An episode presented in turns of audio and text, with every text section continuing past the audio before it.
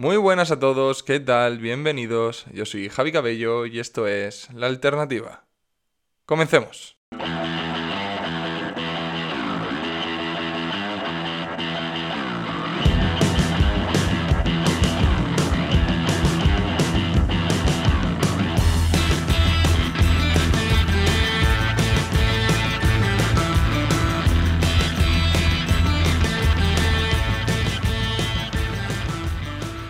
Bueno, pues arranca una nueva entrega de la alternativa, capítulo número 14. Muchísimas gracias por estar aquí una semana más. Semana que para variar la terminamos de una manera, bueno, triste, con un ambiente de preocupación general, ya que, como todos sabéis, ha comenzado una huelga del sector transporte en España. Y esto, aunque pueda sonar dramático, es muy muy preocupante porque es uno de los pocos sectores que con un comienzo de apenas hace unos días, esto comenzó el martes o el miércoles de esta tercera semana de marzo, ya tiene los primeros efectos muy preocupantes, insisto, en España. Y es que apenas ha comenzado y ya tenemos establecimientos, supermercados, eh, no te estoy hablando de la tienda del barrio, sino grandes superficies, con desabastecimiento en productos tan básicos como la leche o el aceite. Algo preocupante por el tema de que no solamente es que no estén llegando los productos a los supermercados, sino que estamos viendo imágenes de productores, eh, como por ejemplo gente que se dedica a la producción de leche de vaca, tirando el producto porque no hay manera de que un transportista venga y se lo lleve. Esta huelga, que bueno, era totalmente esperada, era cuestión de tiempo, es insostenible que con los precios del combustible que tenemos ahora mismo en España, los transportistas, los camioneros pudieran hacer su oficio de una manera rentable, era esperada y sobre todo está justificada. Y no voy a entrar en los motivos por los que se ha generado esta huelga, ni mucho menos porque de todos es conocedores los motivos que tienen para salir a protestar en las calles. Pero lo que sí que es importante analizar son dos cosas. En primer lugar, la absoluta burbuja en la que vive nuestra clase gobernante. Y en concreto, nuestro gobierno. Ese que tanto aplaudía a los camioneros en épocas de pandemia, cuando se jugaban el pellejo por nosotros, eh, trabajando de día y de noche para tener abastecido a todo el país que vivía en sus casas. Y por otro lado, la vergüenza absoluta de esos actos violentos que tienen organizados, los piquetes, y que, bueno, eh, no respetan el derecho a no manifestarse, cosa que siempre me ha parecido lamentable. Me da igual eh, contra quién se esté organizando las manifestaciones, me da igual. Es algo lamentable ver cómo hay gentuza que se dedica a entorpecer el trabajo de quien no quiere manifestarse. Bien, vamos por partes. Es bastante gracioso, incluso poético, lo decía el otro día en mis redes sociales, que el próximo 14 de abril se vaya a cumplir un año desde que el gobierno despenalizó por ley, mediante un real decreto creo que fue, pero vamos, lo despenalizó, los actos violentos provocados por los piquetes en las manifestaciones. Estaban penados entre 3 y 5 años y bueno, los despenalizó. Claro, esto puede entenderse, ya que, claro, este gobierno, como lo decía el otro día Jiménez Los Santos en su, en su programa, es un gobierno piquete.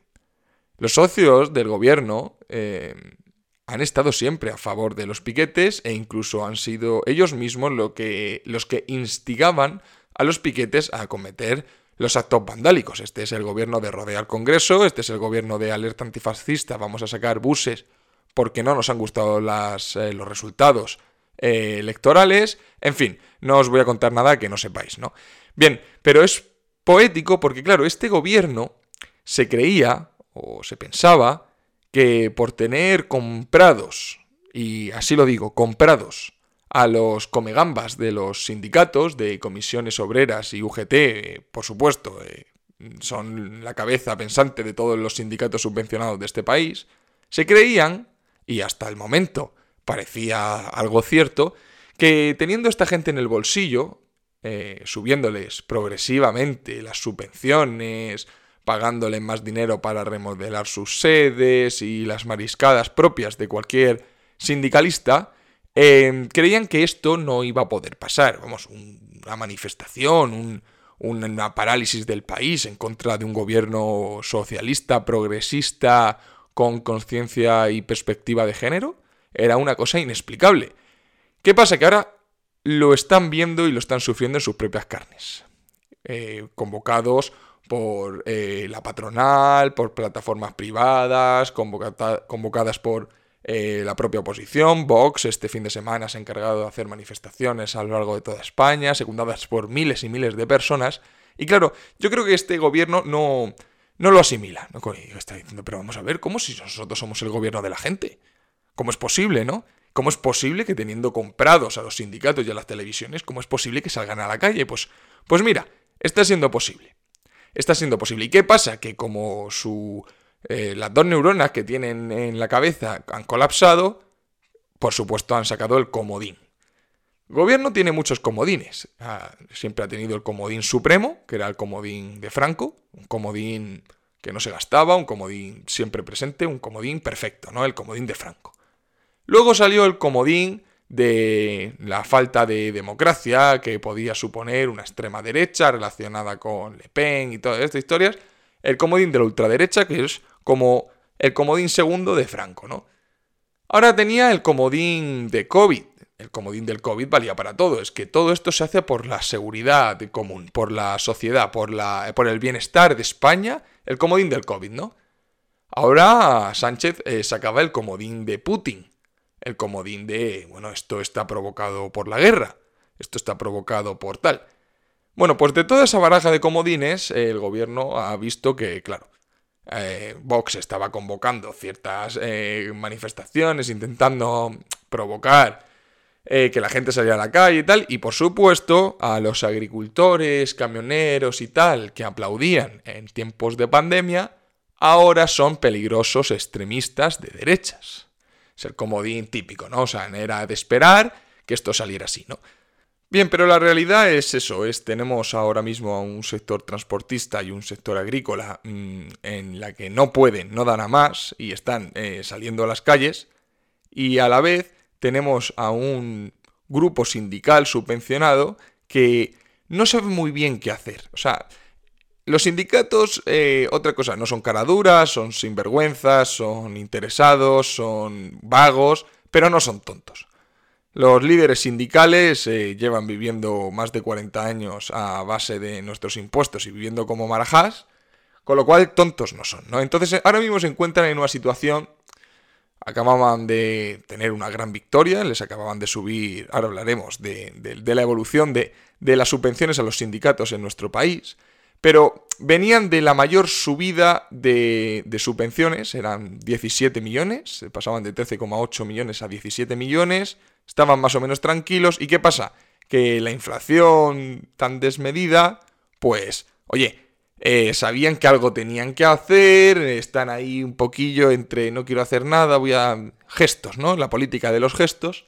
Pero claro, eh, la situación está insostenible. La, ya, la gente no espera que un sindicato monte una manifestación y tal. Y resulta que, claro, la gente no para de preguntarse, incluso la de la propia izquierda, porque, bueno, hay mucho engañado, mucho con la cabeza totalmente colapsada de propaganda, que incluso se estaba dando cuenta diciendo, oye, vamos a ver, que estoy notando los efectos de la subida. Eh, los sindicatos van a decir algo y efectivamente, pues han tenido que decir algo, mm, se han visto, como digo, presionados y han convocado, ojo, una huelga para el día 23 de marzo, la semana que viene, contra la subida de la luz y los precios y tal. Por supuesto, en esta huelga, insisto, convocada porque ya el canteo era demasiado, eh, están en contra de la bajada de impuestos. Eso no, no, no representa ni, ni siquiera un, leve pensamiento para ellos. Eh, tanto comisiones obreras con Sordo y UGT con el fantoche de Pepe Álvarez han rechazado la bajada de impuestos como respuesta a la escalada de los precios que baraja el gobierno dentro del Plan Nacional de Respuesta a la Guerra. Este hombre eh, eh, considera, o sea, Pepe Álvarez literalmente ha dicho que, bajar los impuestos, eh, por supuesto, rebaja la capacidad del Estado para redistribuir la riqueza y aumentar los beneficios de las empresas. El tema. Vamos, que el debate no era bajar los impuestos, sino es poder, lo que dice, garantizar a los ciudadanos una solución por la vía del control de precios. Por supuesto, estamos hablando de un, de un hombre que lleva pues no sé si tendrá unos 60 por ahí, lleva toda la vida sin trabajar, sin dar un palo al agua y por supuesto se cree economista como buen sindicalista. me ha rimado y todo. Se cree, se cree buen, buen, buen economista y, cree que el control de los precios, bueno, como cualquier socialista, como cualquier vividor, ¿no? Que no, no vive del trabajo que genera, sino de, del trabajo de otros, ¿no? Entonces, este, estos sindicatos que, que ya saben que, bueno, voy a hacer un inciso aquí, el otro día una, una... Es que lo, digo porque me estoy empezando a calentar y yo cuando hablo del tema de los sindicatos se me, se me cortocircuita. El otro día me decía una seguidora, me decía, Javi, acabo de encontrarte por, por no sé qué, por dónde, y te he encontrado tu podcast y lo he empezado a escuchar y me ha gustado mucho. Y dice, lo que pasa es que te doy, te doy un consejo. Em, no, no, no, seas tan, me llamó, me dijo, no seas tan Hitler hablando, no te cabres tanto, no, no, no, no. Pero voy a intentar hacerte caso, querida seguidora, lo que pasa que no, no, no se puede, no puedo, no puedo controlarme cuando hablo de este tema. Vamos a ver, es muy fácil entender por qué esta gentuza no se ha manifestado como se manifestaba antes, como estaba todo el día en la calle y dando la matraca sin parar y pam, pam, pam, sin parar, hace unos años y por qué desde hace dos eh, directamente han desaparecido o han desaparecido o están manifestándose por, por, estupideces, ¿no? Por, por cosas, eh, problemas que, realmente no existen, ¿no? Vamos a ver, eh, esto se puede comprobar mirando el gráfico de las ayudas a las centrales eh, de los principales partidos sindicales, ¿vale? O sea, vamos a ver, vamos a centrar que si bien hay más, la inmensa mayoría está representada y, y administrada por comisiones obreras y UGT, ¿no? Si nosotros nos ponemos el gráfico delante, y esto es muy fácil, lo pueden teclar en internet y les aparece al momento, podemos ver que si nos situamos en el año 2002, 2002 eh, gobernaba José María Aznar, las subvenciones estaban en torno a los 10,6 millones de euros, ¿vale? Esto se mantuvo así hasta el 2004, en el que, por supuesto, llegó nuestro amigo Zapatero y subió progresivamente las subvenciones, pasando por los 11 millones en 2004, 11,2 en 2005, 15,2 en 2006, 15,4 en 2007, 15,7 máximo histórico en 2008, ahí se mantuvo hasta 2011, 15,7 millones de euros. Ojo, os acordáis de las fechas, ¿no? 2008, 2009, 2010, os acordáis que pasó más o menos, ¿no? Bien, llega Rajoy en diciembre de 2011 y al comenzar 2012 los baja, baja las subvenciones de 15,7 a 11,1. En 2013 las baja a 8,9 y las mantiene ahí hasta que se fue. Por supuesto, os imagináis, ¿no? Lo que pasó con esto, que ya 8,9 millones me parece un disparate. Yo no, no daba, no les daba ni, ni pipas, por supuesto, ¿no? Pero bueno, 8,9 millones durante esos años. Y aquí, por favor, eh, a los que me, luego me vayan a decir, no, y estás defendiendo a Rajoy, por favor, eh, por favor, eh, evitarse, evitar eh, la, caer en el ridículo absoluto, ¿no? Llega nuestro querido Pedro Sánchez y en 2020, claro, acordarse que los presupuestos, Sánchez estuvo con los presupuestos mucho tiempo de Rajoy y tal. Bueno, los subió el año pasado, 2021, de 8,9 a 13,8 con la que estaba cayendo. Claro. Ahora entiendes por qué, por qué, estando en 15,7 millones en Rajoy, o sea, perdón, en Zapatero, baja Rajoy a 8,9 en cuestión de un año, los sindicatos queman la calle. Llega Sánchez y de 8,9 lo sube a 13,8 en 2021 y ahora a 17, superando en 2 millones al récord anterior de Zapatero. Esta es la realidad por la que los sindicatos no salen a la calle. Porque son estómagos agradecidos y porque ahora se pueden pegar las mariscadas con dos kilos de percebe más que antes. Esta es la razón por la que no salen a la calle. Encima tienen la poca vergüenza de no decir el sueldo de los líderes sindicales. Yo la verdad es que cuando me enteré de eso me quedé sorprendido. Dije, no puede ser que no sea público. Pues no lo es. Y si lo ves, yo no lo he encontrado. Y lo he buscado, ¿eh? El sueldo de los líderes sindicales. No lo he encontrado. Sí que es cierto que viene entre un mínimo y un máximo, pero no pone lo que cobra. Pepe Álvarez, ¿me puede decir usted lo que cobra? ¿Eh? Porque me imagino que será bastante. En fin, gentuza, gentuza. O sea, no, no, no tiene otro nombre. No tiene otro nombre. Yo no estoy en contra de lo que viene siendo el sindicato. Un sindicato puede ser incluso sano, pero siempre que se financie, y ojo, siempre que se financie sin excepciones, por los propios miembros. Oye, ¿os queréis reunir en una agrupación que, que, represente los, los eh, intereses de todo el grupo y tal, no sé cuánto? queréis uniros para, pues, coger más fuerza que cada uno de manera individual, me parece genial. Pero la financiación de manera privada, que se la financie los propios miembros. Porque si no te conviertes en una marioneta del que más te pague. Porque es así. Porque cualquiera de estos no daría, eh, vamos, pie con bola en la empresa privada. Esta gente vive de hacerte creer que te representa de que tus intereses son los suyos. Y eso es mentira. Eso es mentira. Y llevan así muchísimos años. Y es una vergüenza absoluta. Y claro, por eso el gobierno, eh, que tampoco es tonto, es malo, pero no es tonto, le regaba bien de dinero porque sabía que si no, bueno, con la situación que había, una inflación del 10% a la que vamos a llegar, del 7,8%. Eh, no había revoluciones sindicales, la luz disparada, la gasolina disparada, que no estoy entrando en que sea un problema ni culpa de uno, de otro, no, no, no, sino que son razones suficientes para que las calles estén ardiendo. Y no pasaba nada. No pasaba nada porque los que mueven el cotarro en las calles de toda la vida en España ha sido la izquierda. Eso es así, es un hecho. Y encabezada por los sindicalistas y por los ultras de izquierda. Eso ha sido así toda la vida. Toda la vida. ¿Qué pasa? Que al final eh, la olla está tan a presión que al final no hace falta que te organice un sindicato una manifestación. Es que están saliendo con los camiones a la calle. Y saldrán con los tractores a la calle. Y faltará que salgan con las vacas a pasear por Gran Vía. Se las traigan desde Asturias. Porque es que es insostenible. Es insostenible. Y va a ir a peor, amigos. Va a ir a peor.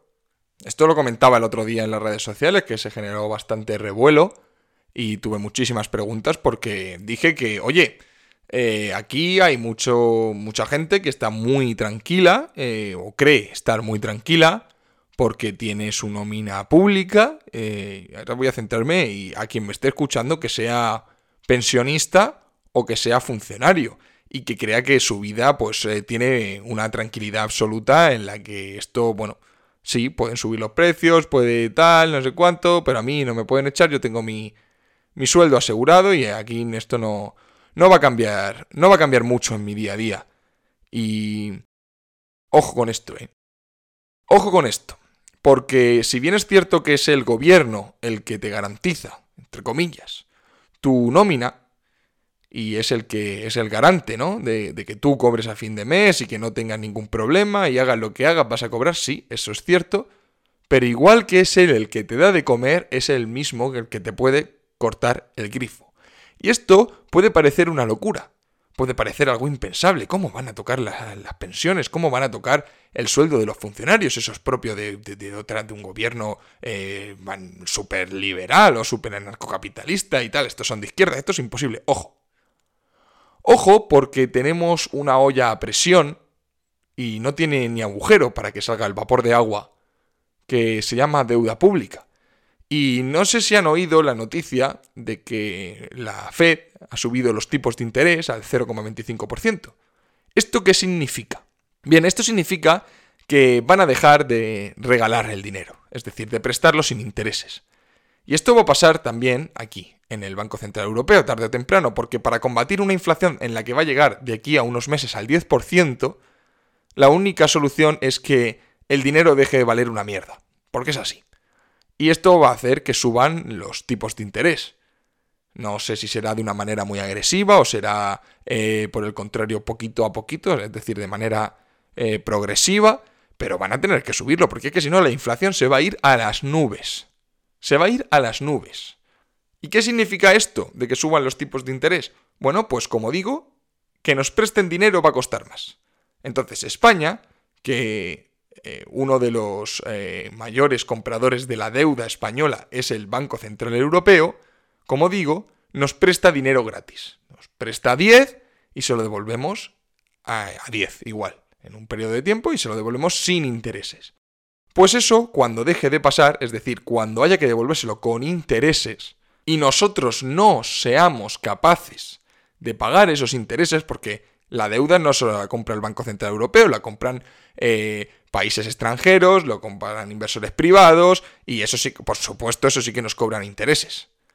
Entonces, cuando no seamos capaces de pagar los intereses o ya la gente se dé cuenta de que no vamos a pagar ni en 10 vidas la deuda que tenemos y nos deje de financiar, no va a haber más mm, narices, por no decir otra cosa, de reducir el gasto. Reducir el gasto. Y ese gasto, eh, el, mayor agujero, es las pensiones y las nóminas públicas. En general, las nóminas públicas. Sí, ¿podrán recortar el Ministerio de Igualdad? Podrán hacerlo. ¿Podrán quitarle eh, las subvenciones a las chochocharlas? Eh, podrán hacerlo. Pero de verdad, si hace falta dinero, el agujero está ahí. Y quien quiera no verlo, pues nada, que, que siga así, pero es así. Entonces, eh, ojo, porque esta bomba a presión, como digo, va a estallar. Y cuando estalle, habrá que recortar, habrá que hacer unos recortes brutales. Yo ya no sé si se los comerá este gobierno, cosa que a saber, o se los comerá otro, pero va a suceder. Las pensiones ya se congelaron en su momento. Pero yo ya no, ya fíjate, ya no te estoy hablando de, de congelarlas, te estoy hablando de recortarlas de meterle un tijeretazo brutal. Porque, señores, somos un país deficitario. Somos un país que gasta mucho más de lo que ingresa. No sé si algún empresario me está escuchando, o algún autónomo, o alguien que tenga una empresa. Pero, y ni eso hace falta, cualquier persona. Me imagino que los que me estáis escuchando tenéis sentido común, ¿no? ¿Os imagináis tener una empresa que durante muchos años ingrese mucho menos de lo que gasta? ¿Cómo acaba esa empresa? ¿Cómo acaba esa empresa? Bueno, pues ese, ese, esa diferencia se llevaba cubriendo con deuda. Con deuda, con deuda, y venga deuda, y venga deuda, y venga deuda, pero eh, la olla revienta. La olla revienta. Como es normal. Como es normal. O sea, ahora mismo, y esto lo decía el otro día en el ejemplo que ponía, ahora mismo estamos en la siguiente situación. Nuestra deuda supera el 120% del PIB. ¿Qué significa esto? Y lo voy a poner en un ejemplo súper claro. No voy a hacer eh, tecnicismos ni nada. Eso significa que si nosotros nos tiráramos un año, ¿vale? Un año, trabajando, trabajando, por supuesto, y, cotizando, todo, todo igual, ¿eh? en eso no cambia. Pero todo el dinero, todo el dinero, hasta el último euro que generamos entre todos, se destinara a pagar la deuda, es decir, no se pagará sanidad, no se pagará educación, no se pagará nada, nada, todo el dinero para pagar la deuda, aún así, no la pagaríamos. ¿Qué os parece? Aún así, no pagaríamos la deuda. O sea, imaginad cómo estamos. 30.000 euros por cabeza debemos en España. Cada uno de los que me está escuchando no por familia ni nada. Cada persona que me está escuchando ahora mismo debe 30.000 euros. Y sí, no creáis que no lo debéis. Sí, lo debéis. Y lo pagaréis vosotros, vuestros hijos, vuestros nietos y lo que sea. No sé qué, pues, entremos en quiebra o... ¿Entendéis cómo, cómo, cómo está el asunto, no? Así es como estamos. Puedo sonar dramático. El otro día me decían que cada vez que subía algo eh, parecía estar en una montaña rusa. Eh, puedo, sonar dramático, pero es que yo considero que estamos en una situación muy complicada y muy difícil. Y mm, yo, mi tiempo, eh, sabéis que yo no gano nada con esto, ¿no? Económicamente me refiero. Gano en, el alma. Yo me quedo a gusto aquí hablando con vosotros y, diciendo lo que, lo que pienso. Pero creo que es mi granito de arena eh, dar el machaque constante sobre la situación o sobre el, el, como creo que está la situación. Y creo que estamos muy jodidos. Y es así, es triste, pero es así. Entonces yo insisto, eh, o nos concienciamos, o nos concienciamos de verdad, y esto no significa vamos a derrocar este gobierno, vamos a, a, acabar con los socialistas y tal. Por supuesto, hay que acabar con ellos, hay que quitarlos de en medio y encarcelar a los que podamos. Pero esto también va a la hora de exigir a los que vengan lo que hay. A mí me dicen, Javi, ¿te, te ilusiona alguno de los partidos? ¿Te, te provoca tal? Bueno, me pueden algunas cosas gustar más, gustar menos, pero no hay nadie, no hay nadie que esté diciendo lo que ahora mismo estoy diciendo yo. Y es, señores, estamos mal, económicamente muy mal, y hay que hacer recortes. Hay que hacer recortes, hay que acabar con la inmensa mayoría de las subvenciones, hay que empezar a privatizar cosas, hay que hacer una reducción del gasto brutal, eh, los pensionistas, y ojo con lo que voy a decir porque es que es totalmente impopular, eh, una cierta parte de los pensionistas tiene que apretarse el cinturón y recortar, pero no porque nada, sino porque me dices, oye, pues recortar de otras cosas, sí, recortamos de otras cosas, pero aún así no es suficiente. Es que esto es muy complicado de entender y, y yo debato mucho porque hay mucha gente que no está de acuerdo y tal. Oye, han sido engañados los pensionistas. Y nosotros estamos siendo estafados ahora mismo. Entonces, es complicado, ¿no? Pero eh, obviamente yo no, no, puedo, no puedo decirlo ni, quiero que, suceda porque, porque, porque ¿quién va a querer que una persona que lleva trabajando toda su vida ahora tenga que verse reducida su pensión? Pero es que eh, la situación es la que es. ¿Entendéis? Eh, la situación es la que es. Y, y hay ciertas partes del funcionariado y de los pensionistas que tendrán que ajustarse un poquito, porque es que si no, a la larga se van a ajustar mucho más. Estamos haciendo que todo joven que sea capaz, que pueda, que tenga la oportunidad, se vaya de España. Es que, eh, por favor, lo insisto, el, el cortoplacismo. Estamos en el cortoplacismo de siempre. Hay que mirar a largo plazo. Y cuanto antes empiecen a tomar las medidas de verdad, que es, pues, transitar a, una, a, una, a, una, a, un sistema de capitalización mixto para asegurarse las pensiones de manera privada y acabar privatizándolas.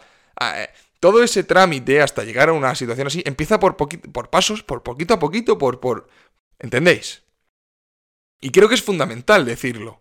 Y parece que nadie lo dice. Quizá, quizá, vamos a ser realistas, yo ahora que vengo calentado de decir todo esto, quizá yo lo digo de una manera pues mucho más bestia, al final no soy economista, no sé, eh, no tengo la, receta mágica y tal. Quizá estoy siendo muy, muy, muy alarmista, pero, pero el trasfondo que digo eh, es, es correcto. Es correcto, es decir, hay que hacer, hay que transitar hacia, hacia una solución viable económicamente para un futuro. Y pasa por esto. Y pasa por esto. Entonces, no sé si será mejor la receta A o la receta B, pero una receta necesitamos. Y nadie las está poniendo. Por supuesto, son importantes otro tema, otros temas eh, mm, sociales, etcétera, que sí, que son muy importantes, pero es que el tema económico es lo más acuciante. Y, no veo a nadie con, con una batuta dando, dando, dando el coñazo todo el día con esto, con esto, con esto, con esto, con esto, con la concienciación. ¿Nadie se atreve? ¿O, cuál es el problema? ¿Ese es el problema? Nadie se atreve. Nadie se atreve a decirlo. Porque los de Vox no los escucho decirlo, pero los de PP ni mucho menos. Por supuesto, el tema no hay que endeudarse, hay que reducir el gasto y tal, pero eh, estamos siendo tan crudos. ¿Por qué no hay nadie que esté diciendo, oye, que sepáis que voy a recortar? Yo ahora mismo si alguien me dice, que sepáis que cuando vayamos al gobierno, como esta es la cosa, vamos a recortar. De todos los aspectos, vamos a recortar. Este es nuestro plan de recortes porque no queda más narices que recortar y volver a, a, una situación en la que estemos durante X años eh, gastando menos de lo que ingresamos. ¿Por qué no hay nadie al que, se, que diga esto? ¿Por qué no escucho a nadie que diga esto? Y si no, una, una solución. Si tenéis otra que no sea esa, pues por favor presentarla. Presentarla. En fin, es algo frustrante. Yo, em, bueno, he tenido que hacer hasta un parón en este podcast para tomarme un vasito de agua y decir voy a tranquilizarme porque, Me da mucha pena, sinceramente, es, es, la verdad, me da mucha pena. Me da mucha pena porque eh, yo ahora mismo, pensando en mí, ¿no? Y hablando por mí, pienso, aquí en... son sábado, son las 2 de la mañana, y mientras hablo y digo esto, pues al final reflexiono y digo, eh, es que me tengo que ir. Es que me tengo que ir. Y voy a luchar por irme. Porque, ¿para qué? ¿Para, para condenar eh, mi futuro? Ya no condenarlo porque no creo, sinceramente. Mm, soy sincero con, con, vosotros. No creo que, que, vaya a tener grandes problemas económicos en mi vida, espero, ¿vale? A corto plazo por lo menos no. Pero, pero sí que es cierto que quizá limitar mi crecimiento, por supuesto. Porque al igual que digo que, claro, si llegamos a la situación que he hablado antes de un posible recorte de pensiones, imaginad el panorama para el resto de gente. Entonces es algo triste y, decepcionante a veces. Yo sí que es cierto que siempre he sido pesimista. Yo tengo una visión pesimista del futuro. Luego, mm, mejor tenerla, creo y luego llevarte sorpresas. Eh, más sorpresas que decepciones. Y, espero que la cosa cambie. La verdad es que sí que es cierto, intentando ser ese punto positivo, de que cada vez veo a más gente despertar. Pero, claro, la pregunta es, ¿es demasiado tarde ya? Y esa gente que está despertando ahora volverá a sumirse en un sueño largo y profundo, cuando se calmen las cosas. El otro día lo decía, me preguntaba Javi, el, cambio de gobierno, ¿cuándo crees que el cambio de gobierno? ¿Cuándo tal, tal, tal, tal?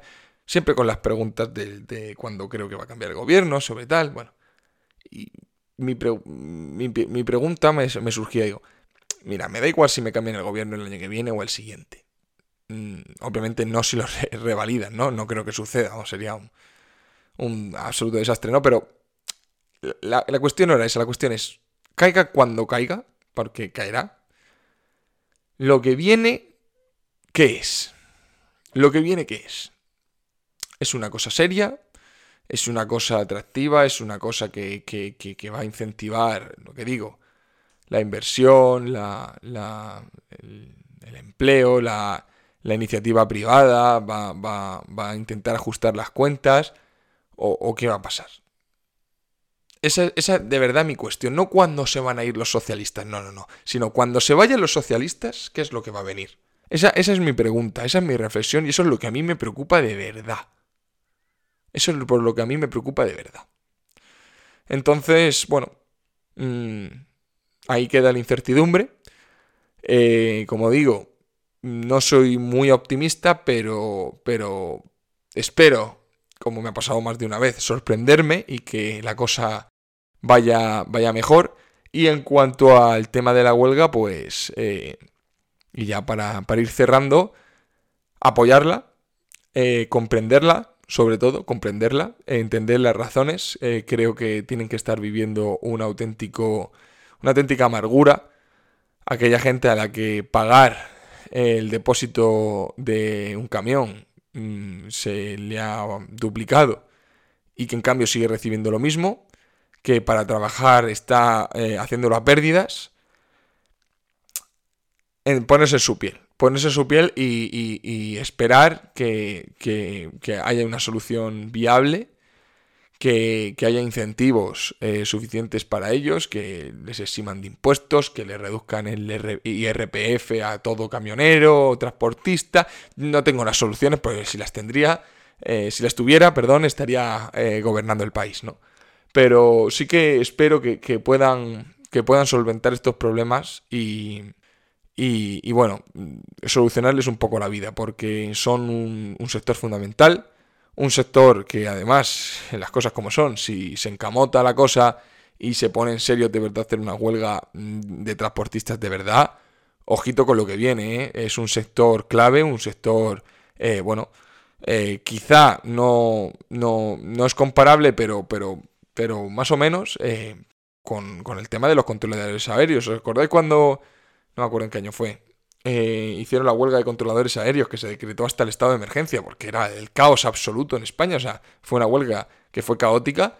Eh, yo no quiero imaginarme qué va a pasar si la huelga de transportes se pone seria durante un mes. ojito porque, porque la cosa se tuerce y, y, no están las cosas para torcerse, ¿eh? Pero, pero bueno, apoyarles y, esperar que se solucione, se solucione pronto. Y nada, eh, amigos, eh, la verdad es que muchísimas gracias por, por, por haberme escuchado otra semana más. Me he quedado bastante a gusto, quería haber hablado de otras cosas, pero, pero bueno, vamos a ir dejándolo para más adelante. Eh, la semana que viene intentaré traer de invitado a, a un emprendedor que pasó por la misma situación de haberse ido de España por, bueno, porque creía que era lo mejor para crecer su propio negocio y para emplear a más gente. Y esos casos que traigo de vez en cuando, que es, qué pena que te haya sido, qué pena que te haya sido de España. Y por el resto, nada, muchísimas gracias. Eh, de verdad estoy muy muy agradecido de que, de que perdáis el tiempo escuchándome, estas quejas y estos cabreos y estas chapas que, que os suelto. Y, nada, eh, muchísimas gracias y nos vemos donde siempre. Un saludo.